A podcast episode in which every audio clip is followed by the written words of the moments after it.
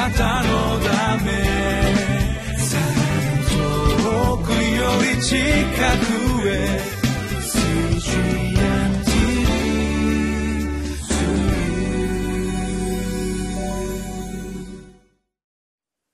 皆さんこんにちは。リビングライフの時間になりました。今日は誠実さを持って行動し精霊に従う歩みという題で皆さんとご一緒に御言葉を学びたいと思います。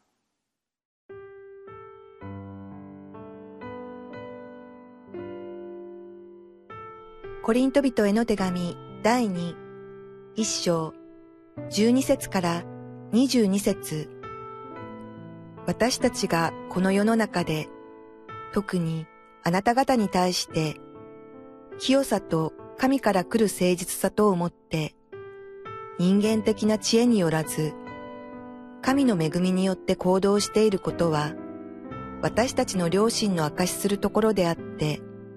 これこそ私たちの誇りです。私たちはあなた方への手紙であなた方が読んで理解できること以外は何も書いていません。そして私は、あなた方が十分に理解してくれることを望みます。あなた方は、ある程度は私たちを理解しているのですから、私たちの主イエスの日には、あなた方が私たちの誇りであるように、私たちもあなた方の誇りであるということを、さらに十分に理解してくださるよう望むのです。この確信をもって、私は次のような計画を立てました。まずはじめに、あなた方のところへ行くことによって、あなた方が恵みを二度受けられるようにしようとしたのです。すなわち、あなた方のところを通って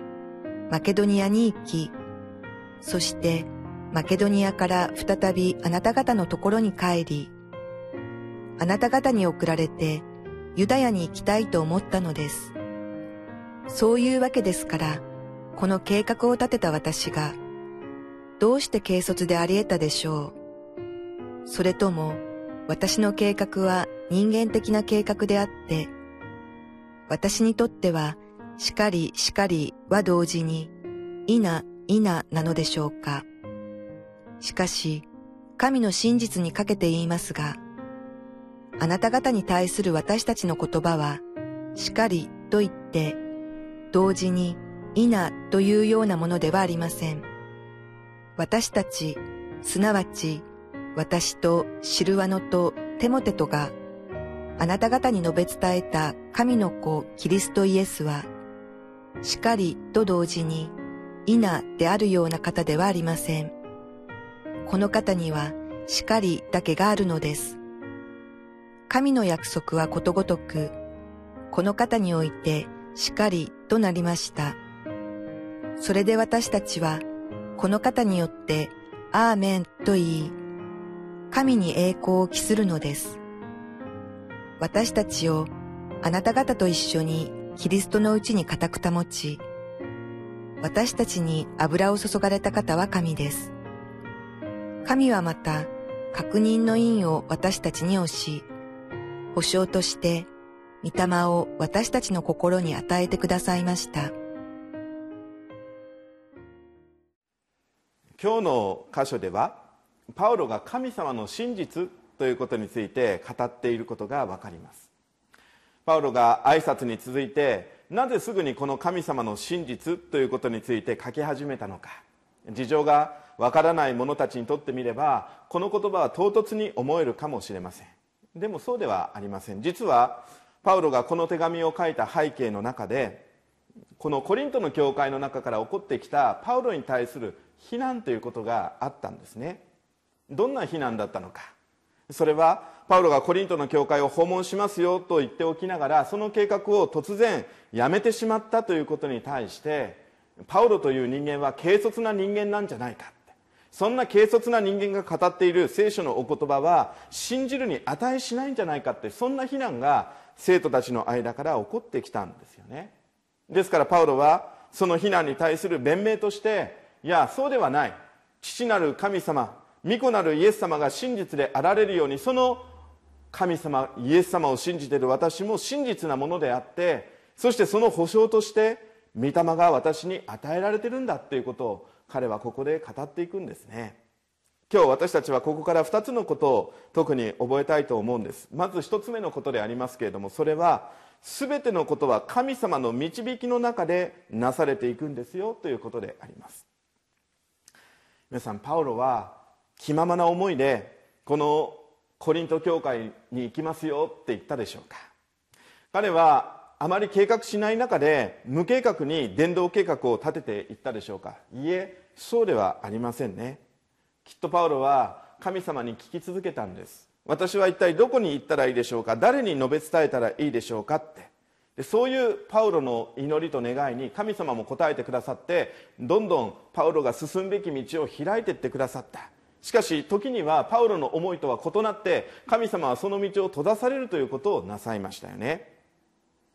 ですからそういう神様の導き神様の真実な導きっていうことを経験しているパウロにとってみれば何が何でも自分の思いを優先させるということよりはむしろ神様に示されたならば自分の感情を抑えてでも神様の御心に従うべきだということを大切にしていたんじゃないでしょうか。そういうことを常に意識していたんじゃないかと私は思うんですよね。コリントの教会に行きたい。コリントの教会に行きます。まさにこの計画したコリント教会への訪問の中止もパウロの感情によって決めたというよりはそのように神様が導かれてある意味閉ざされたと言っても良いのではないかと思うんですよね。パウロがその真実さを非難された時にそれはまさにそうやって自分のことを導いてくださる神様の真実さを否定することになるんだ。彼はそう思ったんでしょう。ですから彼はもう一度神様の真実さを語るとともにその真実な神様に従って歩んでいる自分の真実さをコリントの生徒たちに弁明する必要があったのではないかと思うんですね。皆さん皆さんの背後に神様の導きがあるということを皆さんもご存知でしょうか？そして神様は私たちを導かれる時に気ままに私たちを導かれるわけではなくてちゃんとご自身の御心の中で御心の時にそれを成してくださるということが理解されているでしょうか。もし私たちが神様のなさろうとしていることと自分の感情がぶつかった時に私たちは果たしてどちらを取っていくでしょうか。私たちは自分が強い時に感情的になりすぎてしまってこれをしなければこれがなされなされなければ私は神様あなたを信じられませんなんてそんなことを口にしたり思ったりするとすればそれは神様の前に非常に高慢なものだと言ってよいのではないでしょうか。私たちは神様の御心に従っていくためには神様を信じるということだけではなくてこの神様に全幅の信頼を寄せて神様が示された時に示されたように行動させてくださいという謙遜さを持つことが求められているのではないでしょうか。まさにパウロはその謙遜さを持って主に仕えそして今回のこのコリントの訪問の中止ということも主の導きだったんだということをここで語っているんですね。2つ目のことでありますがもし私たちが非難や批判をされた時に私たちはどうやってそれに対応していくかということであります。皆さんどうでしょ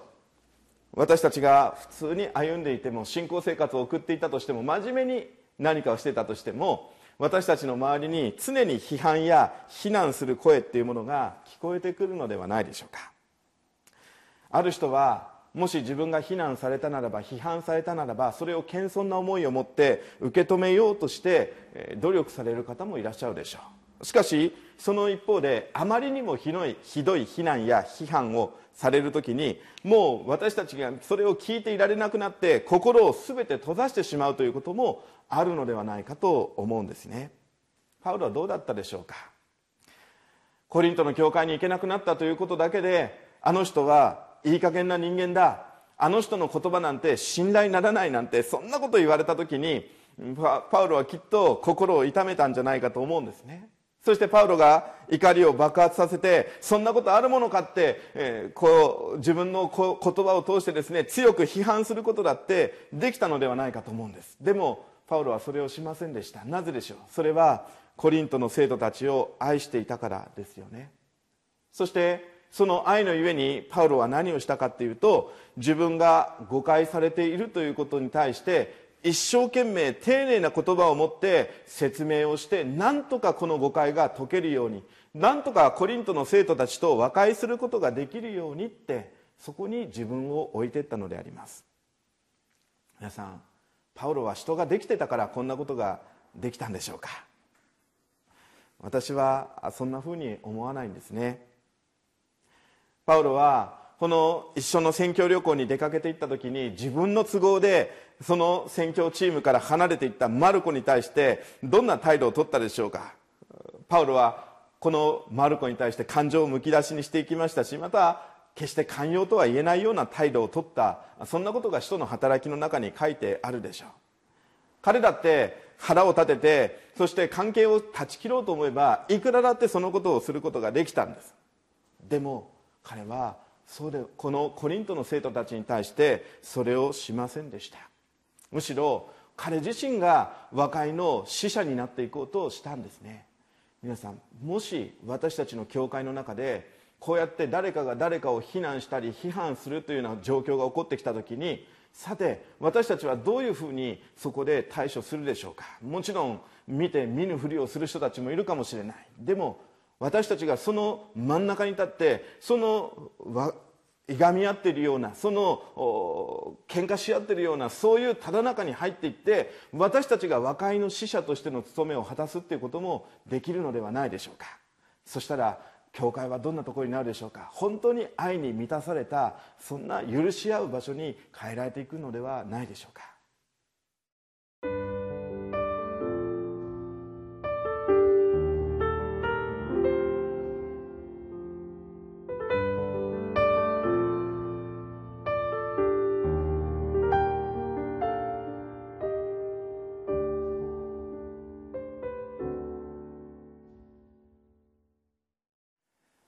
皆さんは